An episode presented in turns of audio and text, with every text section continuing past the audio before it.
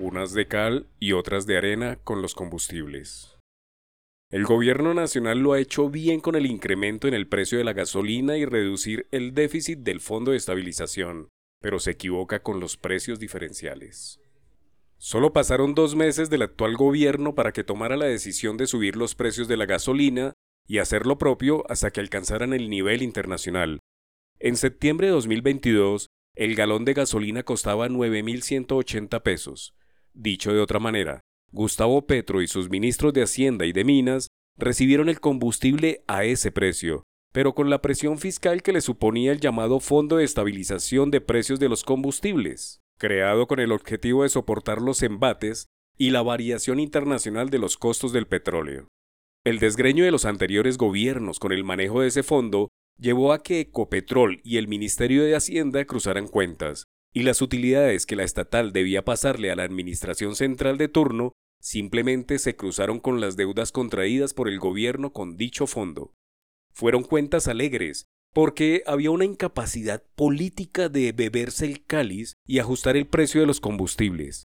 Así las cosas, este gobierno nacional, a buena hora, ha hecho la tarea fiscal bajo el argumento válido de que no se puede seguir subsidiando la gasolina a los tenedores de más de 17 millones de automotores que ruedan por Colombia, y que el fruto de Ecopetrol debía destinarse a otras inversiones sostenibles o sociales que se dicten en las políticas públicas de turno.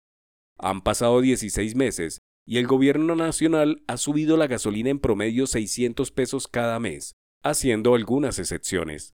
La brecha de precios de la gasolina local versus la externa ya se cerró desde noviembre, dado que el ingreso al productor de gasolina básico superó el costo de oportunidad del refinador, que está definido como el precio de paridad de exportación.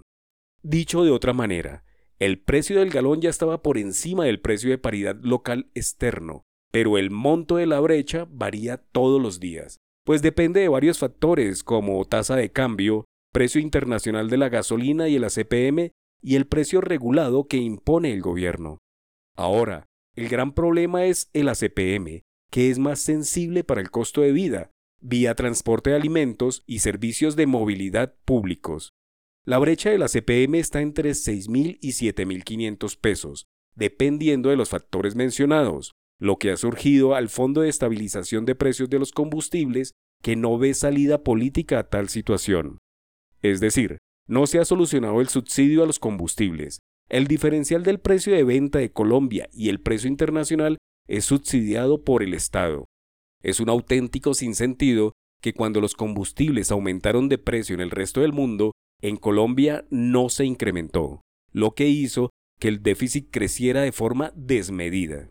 Es un imperativo el cierre de las brechas para no seguir subsidiando los combustibles, decisión política que vale unos 1,2 billones mensuales solo para el diésel.